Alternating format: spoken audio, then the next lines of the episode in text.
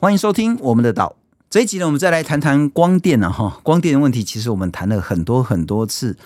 其实光电真的是一个很好，就是太阳能发电、再生能源，看起来污染真的相较其他的能源少很多很多，而且又安全。可是这几年光电的发展在台湾出现好多好多问题，包括跟农业抢地的问题。包括地方派系，甚至黑道啦，还有包括说整个农地破碎化，包括说整个国土还有水保的这些问题呢，都产生了很严重的冲撞。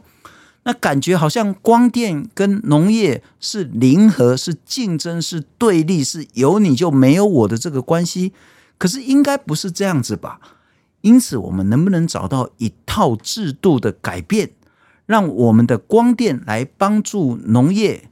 也许我们跳开台湾，去日本、去德国，看看别人是怎么做的，别人有没有办法把农业跟光电的发展呢合在一起，让光电帮助农业，让光电帮助农村，让光电来帮助农民。今天来谈一谈日本跟德国，他们是如何在农地上盖光电的。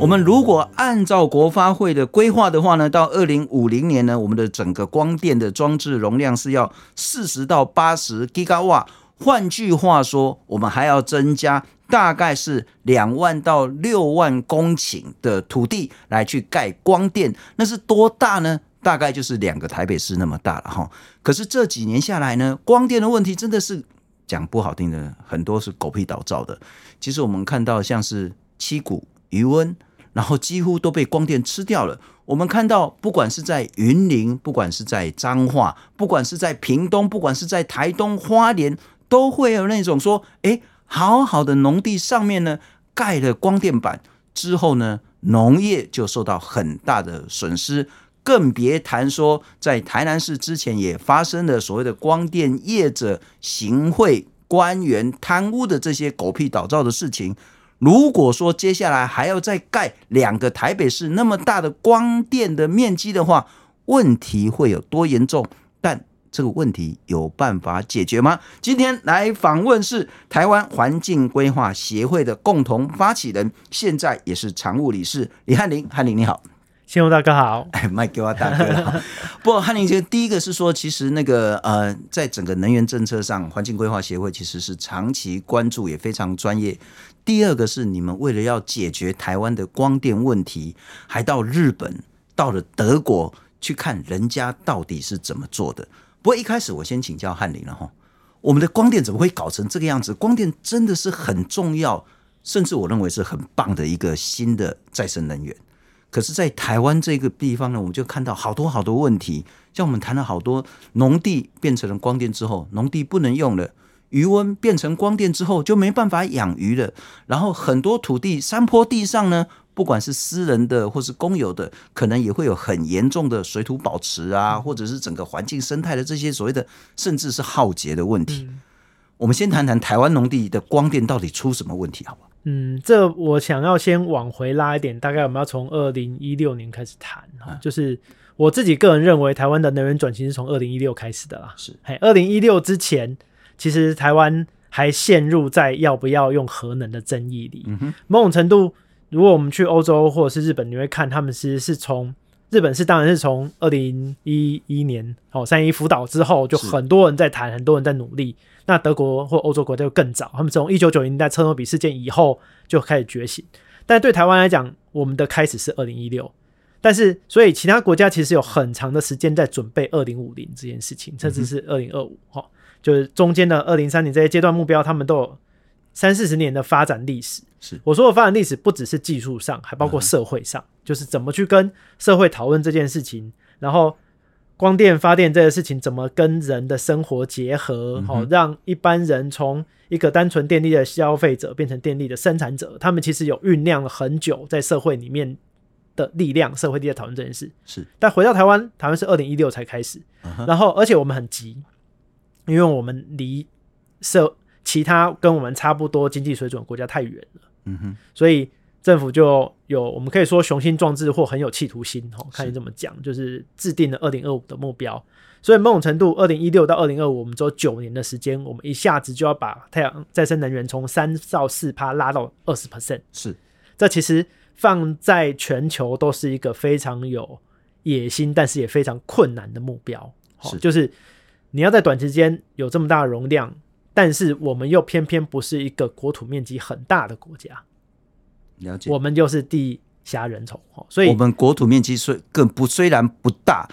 不，应该是说虽然小，但是更大的问题是还崎岖。对，而且我们三分之二是山地，我们只有三分之一的平地啊，平地大部分，而且我们人口也不少哦，在世界来看也不是小国哦，所以某种程度我们就面临了非常紧迫，这些能源设施怎么跟民众互动、跟生活结合的冲突跟。问题，我这样理解了哈，就是说，第一个，当然也就是说，其实非核家园这件事情是很多人支持，到目前为止，我们觉得也是应该做。对，非核家园这是一个很重要的一个理想，因为我们看到日本这样的一个情形。可是，因为我们急着要在二零二五达成非核家园的目标，所以我们就必须想说，那没有核能怎么办？我们就必须在二零二五呢，把核能发电那一块呢。用再生能源把它替代掉，所以我们就必须要在二零二五年之前尽量的把再生能源占比呢拉到两成。可是你要从九趴到二十八，那是很辛苦很困难。大目标我们定了之后呢，我们就会很急的去做，一急之下就出状况。我会觉得其实不只是飞核，其实我们需要减煤。是，就是前面其实我们在二零一三一四开始，其实台湾有。好几波的空污运动，反空污运动，是因为核能，而说以那个时候二零一六的阶段，核能也差不多十趴，其实不用发到二十趴，我们就可以替代。某种程度，社会有很大的压力，是希望我们还要有干净空气。是，所以包括燃煤要减少中火啊、新达、啊、大林啊，然后要用天然气替代啊，这其实是非核减煤啦。应该说非核减煤比较完整，就不是，是不是非核而已啊。另外一个就是国际供应链的压力。了解，嘿，就是我们台湾的电子业，它在国际上被要求要 RE 一百是二零三零的目标。嗯哼，那政府当然会希望工作机会留在台湾啊，然后订单要留在台湾啊，所以企业说，那我需要绿电，没有绿电我就没有办法得到订单。政府说好，那我帮你生产绿电。所以我自己觉得台湾是在多重压力底下，就很希望在短时间达成目标。但是回头来说，我们的不管是政策环境、制度环境、社会环境。都没有准备好，是这些客观条件，哈，比如说像先前很多人会讨论太阳光电为什么不用环评，嗯哼，他社会讨论很久，是，但是回头来看，过去台湾的环评是在什么机制里面底下设计的？其实都是为了挡工厂啊、工业区啦、科学园区啊、高速公路啊，都是大建设。嗯、那以那个时候的想法，太阳光电又没有空气污染，又没有水污染，又没有垃圾，又没有噪音，那为什么需要环评？对，所以在那个背景底下，原来的光电都是小规模、中小规模在屋顶上，大家觉得哦应该还好。但是当你真的要大规模铺设的时候，等于我们的法规制度、我们的社会条件这些部分就要因应做调整。以前没有的人在讨论讨论光电跟微气候之间的关系嘛，因为以前面积都很小。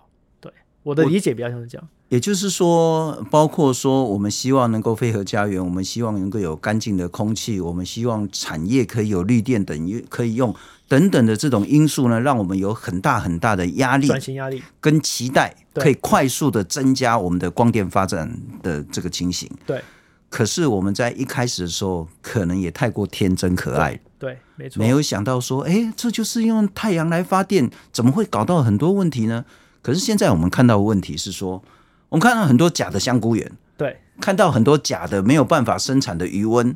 看到农地不见了。看到，因为呃中央政府或是地方政府没有建立一个制度，因此放任光电业者直接到农地去跟地主谈租金，而伤害了原本的这些农业或其他的这些产业的发展。我们也看到了，之前尽管说，呃，我要有说那个限制，不管是叫做小六甲、小小两甲，两公顷以下的土地，或者是两百平，就是六十六百六十平方米的这个东西，所以会导致说，诶，一块那么好的那个农田里面呢，被他挖一块，挖一块，就叫农地破碎化等等的问题，这几年陆陆续续产生，而且非常严重，甚至导致大家不信任地方政府跟中央政府，然后讲说啊，你就是贪污啊，你就是这样。好，这些问题其实都发生了，但我们还是期待我们的再生能源可以顺利的发展。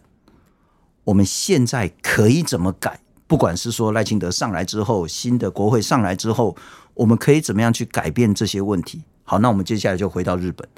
日本做了什么事情，让我们觉得说，诶，他做的是对的，我们可以来学他们。我觉得日本跟台湾的处境有点像，又不太像。Uh -huh. 哦，我说第一个，日本的处境很像的地方是农业人口老龄化，uh -huh. 这个一模一样。好，哦，啊，再来是乡村地区务农人口越来越少，很多地方面临废村，或者是没有人在耕种土地。哦，这台湾也这台湾也很像。好，哦，嘿，然后再来就是日本同样农业的收入也偏低，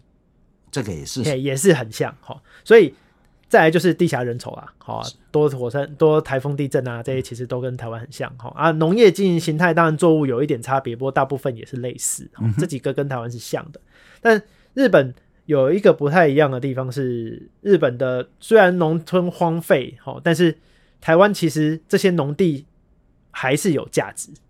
台湾的价值还是比日本高，好。然后再来有一个不太一样的地方是，日本的整体用电量是趋平的。但是在台湾的整体用电需求，因为科技产业的关系，所以是节节高升。所以某种程度，日本它跟台湾是有点像，又不有点不太像。但是我们可以先讨论说，为什么日本会开始出现农电共生的形态？其实就跟我们前面讲的那几个相似的因素是有直接关系的。是，比如说农村没有人，没有收入，去那边务农没有收入，所以他们就期待用光电的收益当做农村的基本收入。嗯，好，就是说如果。我可以做光电，那是不是不管那个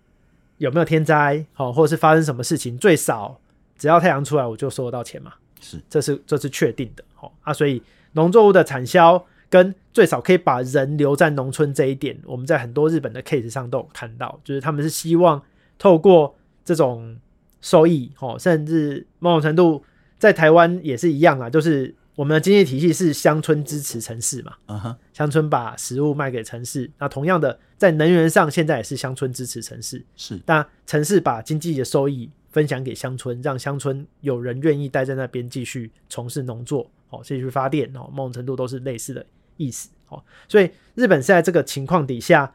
在尤其是在三一以后，嗯，我们看到很多 case，他们的那个。发起人都有讲说啊，他其实是三一以后，他们开始思考，我们可以在能源上面做什么。如果我不要用核电，我不要用肮脏的能源的话，那我可以自己做什么？嗯、那同样的，他们在乡村地区就会想说，哎、欸，我可以利用我的土地，怎么样可以增加我的收益？同时，我可以继续从事农作，同时我也可以帮助整个日本社会的能源转型更往前走一步。是，嘿，所以他们其实是在这个多重考量底下，就会开始我们看到开始出现很多 case。但它跟台湾很不一样的地方是，他们其实是由下而上自发性的。像我们刚刚前面提的，台湾是一个是由上而下的。哎，中央我们说啊，换党执政以后，二零一六我们要做能源转型，然后原来政府机关可能像估寮，那是更早以前马政府的时代了。那马政府是在估寮出事之后，其实他就把门给关了。所以有一段时间，台湾在在再生能源就是其实没有什么太多的进展。然后后来是到蔡政府时代，他就开绿灯说：“哎，尽量做，嗯哼，好，尤其是国公公有地优先做哦。啊，后来国公有地没有想象中的那么容易哦。比如说像我们看到盐田啊那些发现，然后人没有在用，但是有其他生物在用嘛，所以也不能开发这么多。后来政府就想说，那我让你们民间自己自己谈好了，嗯哼，好，我就跟你讲规则哦，规则就是这样子。好，那地主自己跟能源业者谈。”地主自己跟跟你的佃农谈，好，跟你的养殖户谈，好啊，你们自己谈瞧好了，我最后我只把关，嗯哼，好，这比较简单。我就是消极的审查嘛，我就消极审查，你只要符合我的规定，我就让你过。你六百六十平方米以下的，我就给你过。呃，两公顷的以后，没错啊，我就让市场机制去处理嘛。是啊，原来六百六十平方米，其实这个法令很久了，但是过去没有这么大的诱因，好啊，所以做的很少，因为本来的想象也是融合，但是其实。你去看到六百六十，大部分都是铺的很低啊，放在地上根本没有融合。好，啊，后来这现象真的很严重，尤其小梁讲那个土地变更，地方政府在国土计划上上路前，其实要变更都不是太难。嗯哼，嘿，所以就有一大堆这种小规模的案例，尤其是苗栗的那几案浅山地区的，是让大家觉得哇太夸张了，这种可以把整个山挖成那样子。嘿，所以后来那个光电。业者就把它称之“七七事变”了，是就嘿。不过台湾的问题就是说，其实中央跟地方都是乐见于很多地方都盖了光电，对，因此就我用比较难听的话，就叫放任，对，让业者自己去找农地，自己去找土地，只要你符合消极的门槛，我就让你去可以盖光电。结果就是说，可能农地破碎化了，可能原本的农业就不能做。好，你刚谈到日本跟台湾最大的差别是，他们是由下而上。那个到底是什么？是说那个下是下到什么？那他要如何而上？中间一定有一个很关键的机制在。对，日本的做法比较像是，他其实是农民自己有需求，像前面我们谈说，哎，他希望他有稳定的收益，同时他也希望继续留在乡村务农，uh-huh. 所以他会去设计一个他觉得还不错的规划。好，那。所以跟台湾不一样，是它不是光电业者去收购土地，收购完之后说，哎，我这边要要做光电啊，同时有没有人愿意来这里种啊？不是这样子，他们比较像是我这边这个人，我本来就在种，然后我也在想说，嗯哼，我我这边的现有的土地利用怎么去跟光电结合在一起？同样这种 case，我们在欧洲也看到类似的经验，就是像我们这次去德国看到一个苹果园，他是本来就在种苹果，啊哈，嘿，然后他跟德国的研究机构合作说：“哎，我这边希望可以尝试做农电共生。那我跟研究机构讨论之后，做了一个高透光的板子。是，嘿，啊，同时我也在实验底下哪一种苹果比较适合跟光电共存。嗯哼，最后他们尝试的结果，他就跟我说：哎，Gala 最好。很多品种可能不一定适合，但 Gala 就是产量也很不错，长得也很漂亮，吃起来也好吃，他觉得是最适合的。然后同时那个农场的那个。”千金哦，那个长那个女儿就说：“哎、欸，他们本他本来要去都市工作的，但是因为有光电，然后所以他的收益变得比较稳定。然后他们就想说，下一期他们自己的土地还要再多做一点，他们就可以自己做。所以我的意思是说，他们其实是从自己的需求出发去设计案场，然后结合我本来就在种的东西。我不是为了光电我才种这个。第一个最大的差别，台湾跟日本或德国呢？台湾是。业者是主动，业者来发起，业者来去找农地，然后呢，他找了一块，他呢想要整合更大块，他为了要整合，他就要去找地方的土地，对，他可能要找派系，可能要找议员，对，可能还要去关说地方政府，说拜托你要给我更多的土地，主动是在业者，光点业者，可是日本跟德国主动是在农民，我这一个本来种苹果的，种稻米的，种西瓜的。我可能收入还不够，或者是说我想要有自己的能源发展，所以呢，我就说好，我在原本的西瓜田啊、苹果田啊，或是稻米田啊，我怎么弄光电？这时候农民主动发起之后，会有研究机构或者是 NGO 团体来协助他说啊，你要种什么样的苹果最好？然后等一下可能要谈所谓的光饱和点这件事情，然后之后呢，这个研究机构再去媒合光电业者，对。所以光电业者是被动的，等着人家来找他的。对，这是最大的差别。对，因为在台湾我们会陷入一个就是有点是知识跟权力的不对等啊。好，因为在台湾我们都要做大规模嘛，嗯，然后业者就我一定要符合经济规模，我才有办法拉馈线跟盖升压站啊。是，哦，所以我一定要想办法整合土地，要一定够多够大，而且要要可以回本，所以我一定要尽量用我最方便的角度来设计。哦，啊，再来是另外一个台湾的问题是，可能我们很多土地可能所有权人跟耕作者是两回事。是，嘿，那因为台湾土地就是慢慢越切越小，然后很多有拥有农村土地的人其实不一定在那边生活，也不一定是实际耕作者，哦，不一定是专业农，所以他对他来讲，哎，有一个新的。光电业者进来，他愿意用五倍、十倍以上的价钱跟我租，我有什么不好？反正对我来说没有差，啊，我就收钱而已啊。我的闲置产资产嘛，我可以收钱嘛，嗯、很好啊。哦，那在台湾的制度底下，承租人他就没有什么权益啊，因为我只要契约结束，更不用说是口头契约了，连书面契约也是，时间到了我不跟你续约，你就在法律上什么都不是了。是，所以在台湾就陷入这个处境。那其实，在台湾我没有看到正面的例子，就同时他是承租人又是地主，地主的时候。好，他不是承租人，他是实际经营者又是地主的时候，嗯、他就会按照他经营的需求去设计案场。是，嘿，像渔电共生也有哈啊，或像日本的农电共生，就是或者我刚刚讲欧洲都是这样子。我需要什么样的案场，我需要什么的规划，嗯、我就来思考，然后他要符合我的需求，我可能不一定想盖到满啊。是，我觉得盖三十趴或者是盖二十趴，哎，差不多了。因为对我来说，农作的维持跟方便比较重要。嗯哼。但是如果是按如果是业者为主，他他会以收益极大化为目标。我当然盖到满啊。对啊，所以背后还有一个重要的不对等是，为什么？因为光电你要盖这么多暗场，其实你要花很多钱。是在台湾的情况底下，业者借钱很容易。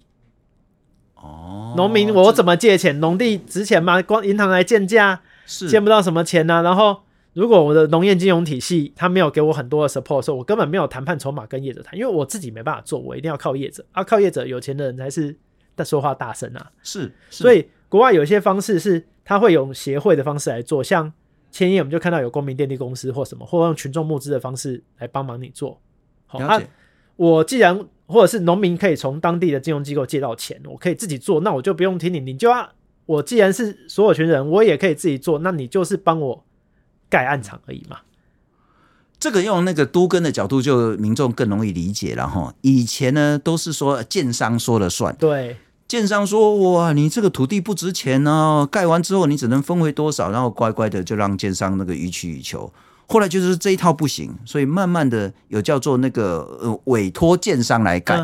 我自己当所谓的建商，然后那个建商只是来帮我盖房子，我付钱给他啊，然后就说，哎，这如果行不通的话，那就叫做公办都更。对，公办都更。台湾现在农地盖光电的问题都只卡在说让光电业者予取予求，光电业者说了算，因为光电业者可以去贷款，有专业、有能力，然后懂得如何去弄那一些所谓的利益之后的分配。但我们现在应该要发展，不管是公部门介入，或让 NGO 团体，或让农民自己来去主导这一切。另外，我们刚谈到光饱和点这件事情啊，在台湾遇到光电问题是说盖好盖满，因此当盖满之后呢，需要光照的农作物呢必死无疑。我们也看到像鱼温，如果盖满之后，下面的鱼就很难养。就算鱼不太需要那么强的日照，盖满之后呢，你要把鱼抓回来，要放饵料啦，要放一些其他的东西呢，你都没办法放。换句话说，现在我们看到很多光电跟农渔呢是零和的关系，可是，在日本他们会有考量，叫做光的饱和点，来去盖说该如何适量适度的光电，这是怎么回事？嗯，我先回应一下刚。刚讨论的渔电工程的问题了，好、嗯，我先就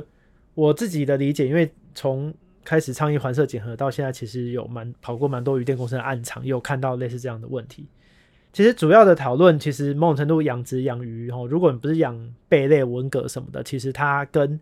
跟日照关系比较小，嗯，因为它不是吃藻类，哈，它不是滤食性的，它其实大部分的鱼其实都是靠饲料为生的，是，所以。在理论上是有办法共生的，那现在在现实上讨论，就像刚刚大哥讲的，就是希望大哥讲，就是其实，在讨论的是作业的方便程度，我到底怎么样，我原有旧的方业作业方法，怎能用网哈，嗯哼，整持刀的这个，如果现在不行，不能这样做，你前面有立柱，好，或者是你提案上有立柱，那我要用什么新的方法操作？是，嘿，所以某种程度不是底下没有鱼或鱼没办法长大，嗯、是。我要因应这个外在环境的变化，怎么去调整我的作业方法？是，所以我们看到现在有一些厂商，哦，它其实会开发出新的专利，比如说它的水池设计是倾斜的，或者是底下比较深，它会慢慢放水，让鱼集中在某个地方，然后它再一次，哦，一网打尽。这种也有看到啊，或者是他们会用坡度，哦，慢慢让鱼就。哎，慢慢聚集到最后，然后从这个地方，他们再用一个什么、嗯、什么收鱼通道、收鱼机器把它抓。其实它其实有一些新的创意跟做法。只是回到前面讲的，一般的渔民如果真的要进到鱼电共生暗场，在前面的阶段，他没有办法跟厂商讨论怎么设计，厂商就帮他弄完了，他就一定会觉得很不爽，因为我我做原来方案没办法做，你也没有办法跟我讲怎么做，那我不就 没有办法继续我原有的。那其实就是看谁是老大了。对，如果光电业者是老大，我在机装怎么设就是怎么设。对啊，后面你要怎么装鱼是另当别论啊。对啊，就变成是这样。啊，如果养鱼的是老大，就是说没办法，我捕捞就是这样需求啊。你这个柱子就只能盖在这边。对对对啊，我的通道就是我就是我小货车就是要停在这边收鱼，你这边就不准给我放。机装只能盖在这边这边，我可能只有四四分之一五分之二可以盖那个光电板。对。那到底谁是老大？对，所以我觉得本质上还是回到前面我们说的哦，财务权利啊、知识权利、技术权利的不对等上面，会导致是现在这个健的健关系是不健康的。不，日本还有很有趣，他们会针对不同的农作物，像是番茄啦、稻米啦、香菇啦，这三种需要光照的那个时间跟能量都不太一样，所以他会说：“哎，你本来是种这个东西呢，你就只能盖多少的光电板。”甚至你的光电板还可以有一些活动式、倾斜式的，这部分谈一谈日本怎么做吧。就是所谓的刚刚前面讲的光饱和点，是每一个作物哈，它大概长大它需要的光就是一定的比例。是好，有些是其实大家可能都知道嘛，有些植物就耐硬嘛，它不需要那么多日光可以长。像香菇就是这样，香菇啊，或者是我们看有些蕨类，什么过过鸟啊，嘿嘿嘿，山苏啊，这大家都不需要。啊，有些植物就很需要日照哦，稻米什么就很需要日照，所以。在这其实是他们在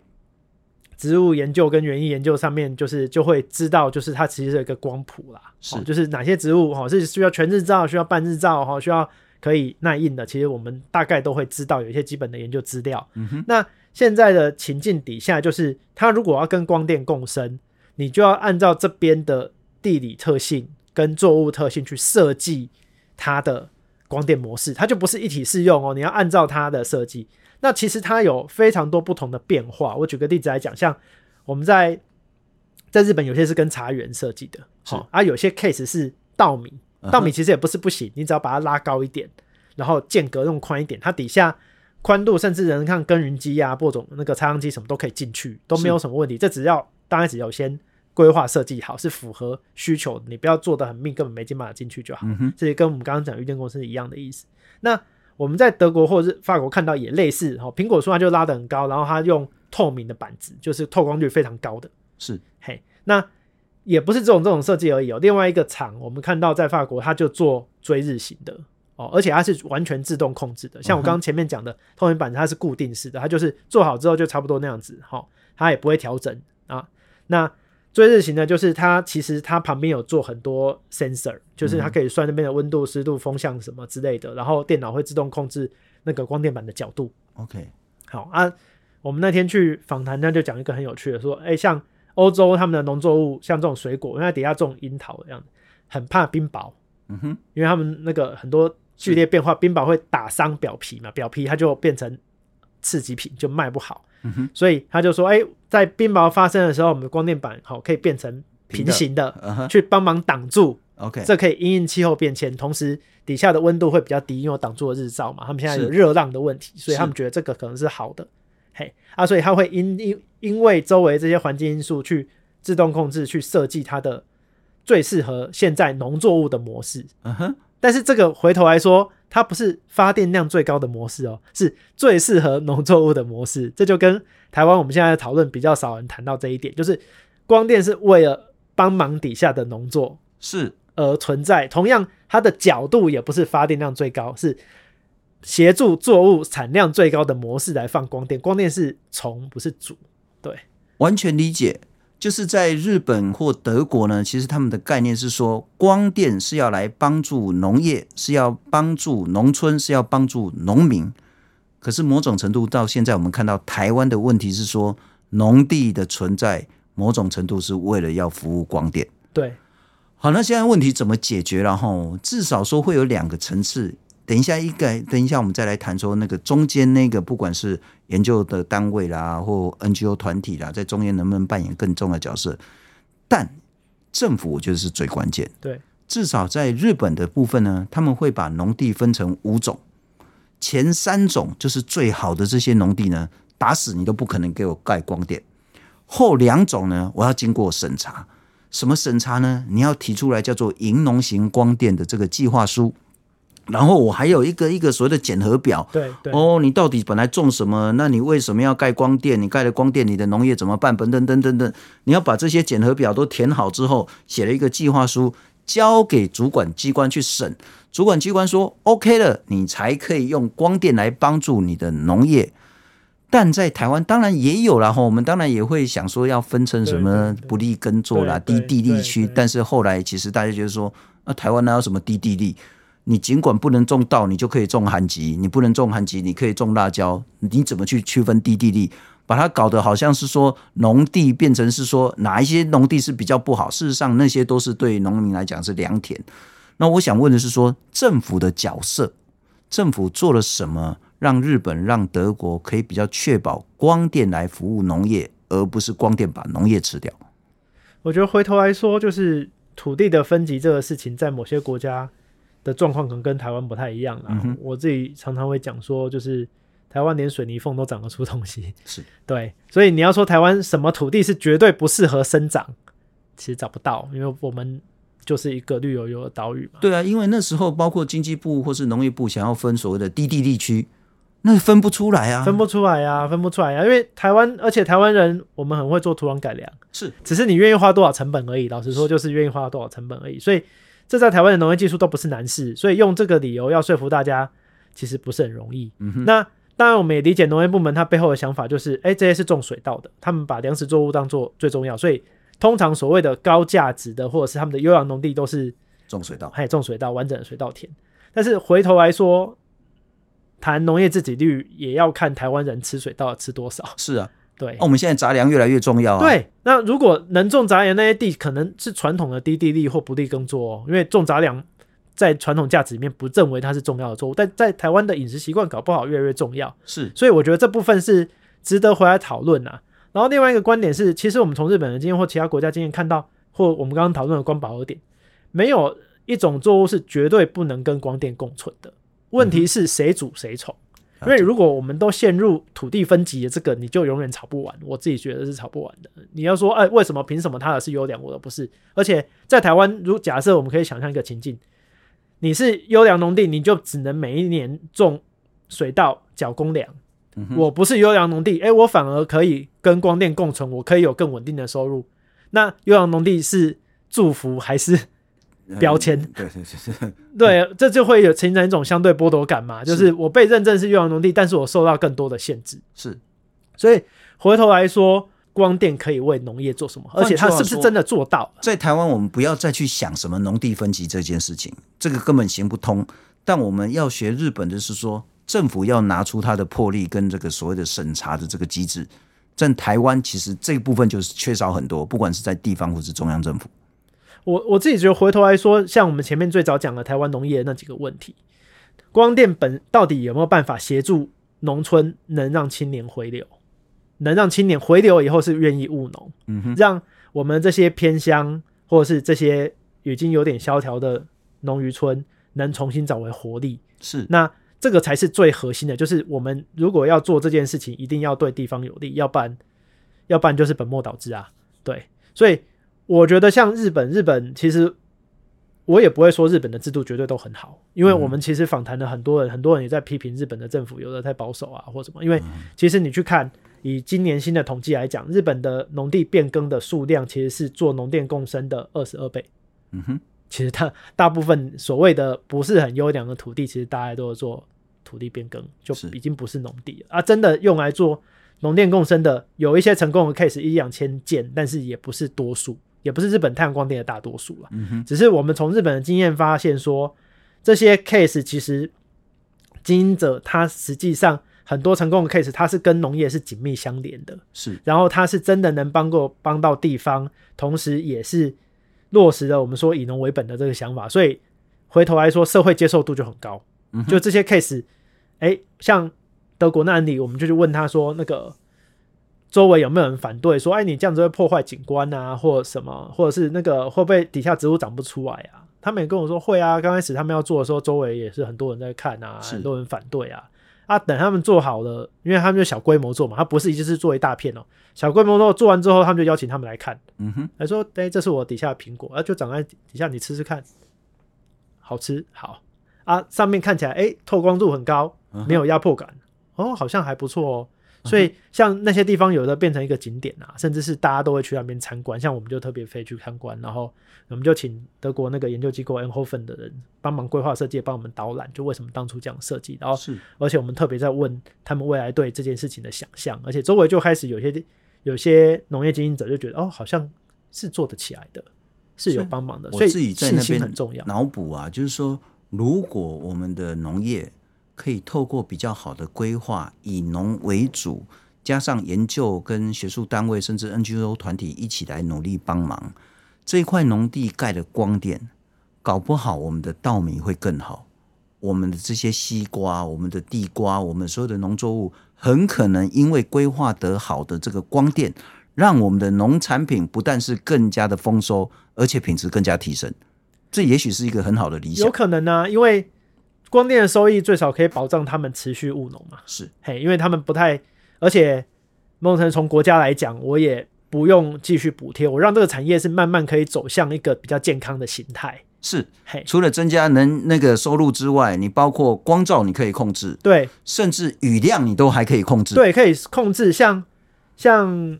养殖的部分，以鱼电共生为例好了，很多人会讲那个旁边它很多有些。鱼温为什么不养了？都插满板子啊，那个怎么养啊？嗯、其实我们跟一些水产的老师讨论啊，那些地方他们其实是作为蓄水池。是啊，蓄水池其实如果你去问水产系老师，他就跟你说，其实每一块鱼温他们都建议要做蓄水池，可以做盐度的调节、水量的更换，哈，是维持水质。但是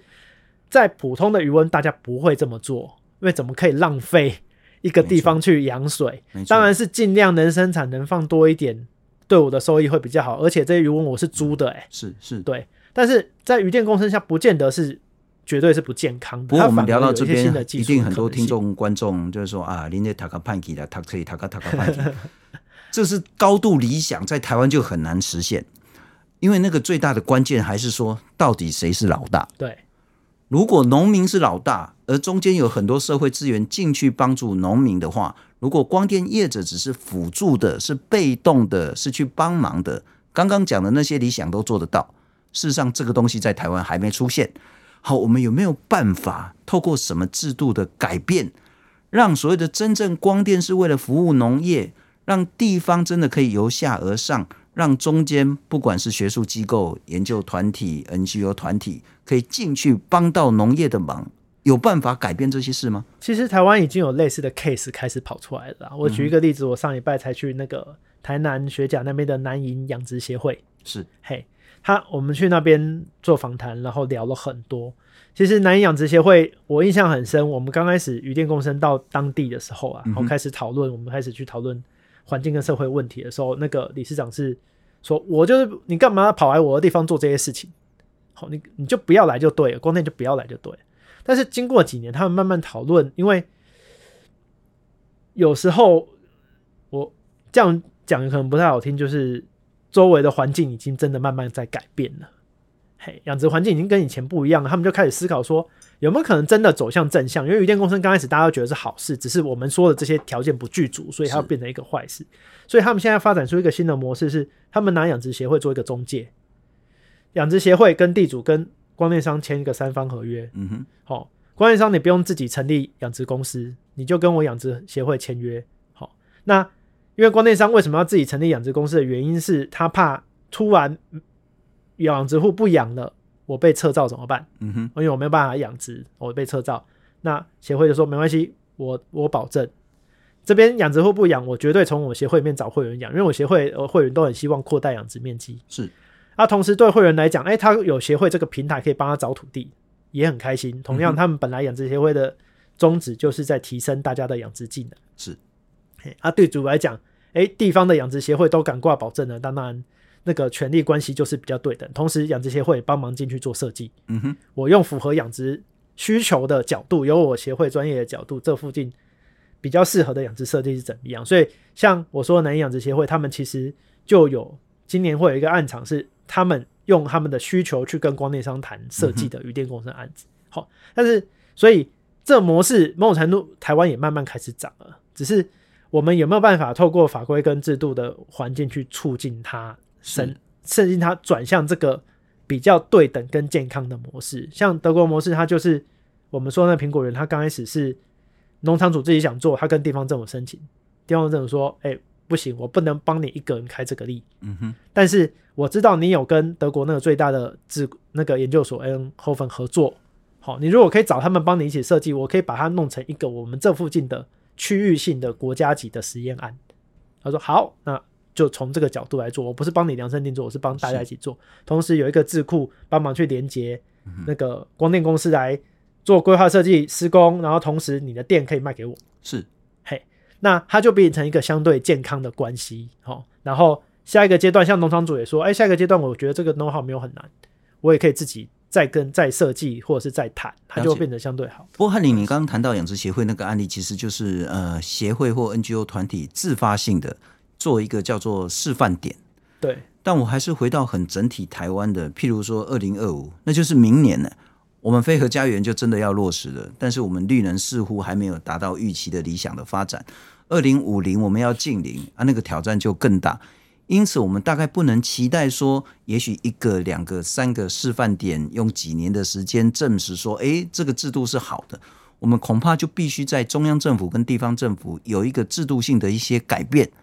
让这一种由下而上的机制可以起来，不管是说特地土地的一些划分，不管是说特定农业的计划书的制定，也不管是说，甚至你在趸售电费上，你都可以有一些差别的这一些鼓励等等的，有没有办法？就是环境规划协会直接建议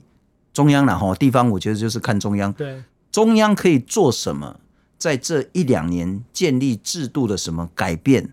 让我们现在的光电乱象可以解决。其实我们今年几个 NGO，我们有一个台湾气候行动网络的的连结啦，我们都在讨论今年会可能会讨论提一下我们想象中的路径，嗯，哦，这种地面型光电要怎么做路径？因为虽然我们也清楚，像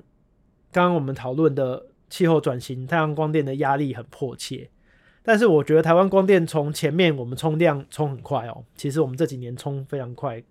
嗯哼，但是我们已经遇到一个。社会接受度的瓶颈是，嘿，我们没有办法用过去的方式做了，好容易摘了果子都摘完了啊，剩下你继续要那种方式做，一定走不下去。所以我自己会觉得，为什么这几个 case 或我们讲的先有好的 case 很重要？嗯哼，你需要有见证人，见证光电对农村是有益的，光电对渔村是有益的，你才会鼓励大家愿意一起加入。嗯哼，嘿。它也许刚开始是是慢的，但我也不会觉得有多慢，因为光电建制其实速度很快。是你其实一年就盖一个暗场，而且干上案盖完之后，并联就发电了。是对，倒是你前面要先让大家有信心，有信心用顺利的模式。其实像余电公司呢，当例子有环设检核进去之后，其实后面很多案子的冲突就变小了。在没有机制之前，跟有机制跟有机制进驻以后，其实它发挥了某种程度冲突解决的功能。那我觉得下一个阶段，如果我们的光电也不是只有地面型嘛，我们还有屋顶型啊。当然，只靠屋顶型不够，我们还是需要地面型。嗯、但是地面型其实现在面对的关卡，其实是需要从社会的角度去找到解决方法，去打破那个权力的不对等，嗯、去创造成功的案例，才能让社会重新有信心，让更多渔民或青农愿意一起加入。我我这我觉得现在的关键点在这里啦，因为。其实站在我们协会的角度，像我们理事长赵家伟，其实常常会跟我们说啊，就很急啊，就我们现在差多少啊，一定要怎样？我我也是常常跟他讲说，我也知道很急，但是只看数字没办法解决问题，我们还是要看到现况在土地上发生的事情。如果这些东西这些结都可以解，后面就会走得很顺。那也许后进者的优势，或者是我们就有办法在这个趋势底下赶上，要不然。为了急而急，其实我觉得搞不好冲突更大，就只能是原地踏步。所以你的意思就是说，不管是中央或是地方政府，应该花更多的资源或更多的时间。第一个，当要盖光电的时候，那种环境社会检核，对前期的评估一定要好好做。再来是地方的沟通要好好做。对，再来我们应该要期待有更多的由下而上的 NGO 团体，或是他们像是渔业、农业的这些共同协会、协会或合作社，或者是愿意去来去主导光电的兴建。然后，而且你们要给他们协助，让他们有对等的权利，好，或者是对等的地位去跟光电商讨论。中央不要只有一个 KPI，就是说，哎，我光电的那个装置我只要发出多少？对，嗯、不要说只看发电发多少。你应该是说，我在这里虽然发电量不大。但是我在沟通机制，我建立一个很好的一个范本，大家都很满意，或大家都很开心，通或者是地方的人都说，哎、欸，这个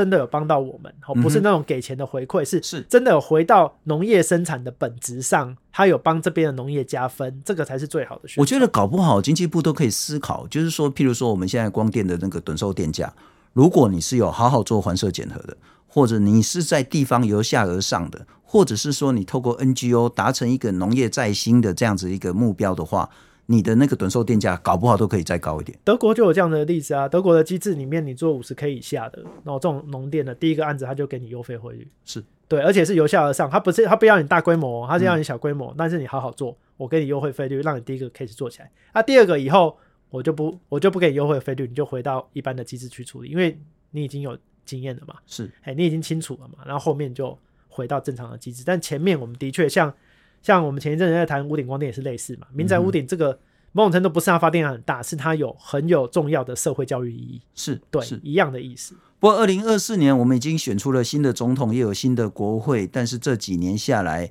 农地上面的光电确实出现了很多很多问题。但这不代表说我们就从此不再发展这些再生能源，反而是我们要去汲取之前受到的这些错误。改变这些错误，透过制度的改变，由下而上，让农业为主，光电来帮助农业为辅，这个整个结构问题要来改变。如果你喜欢的这样节目呢，也别忘了要按五星好评、分享、点阅，让更多人知道。再次感谢台湾环境规划协会的常务理事李翰林，翰林，谢谢，谢谢。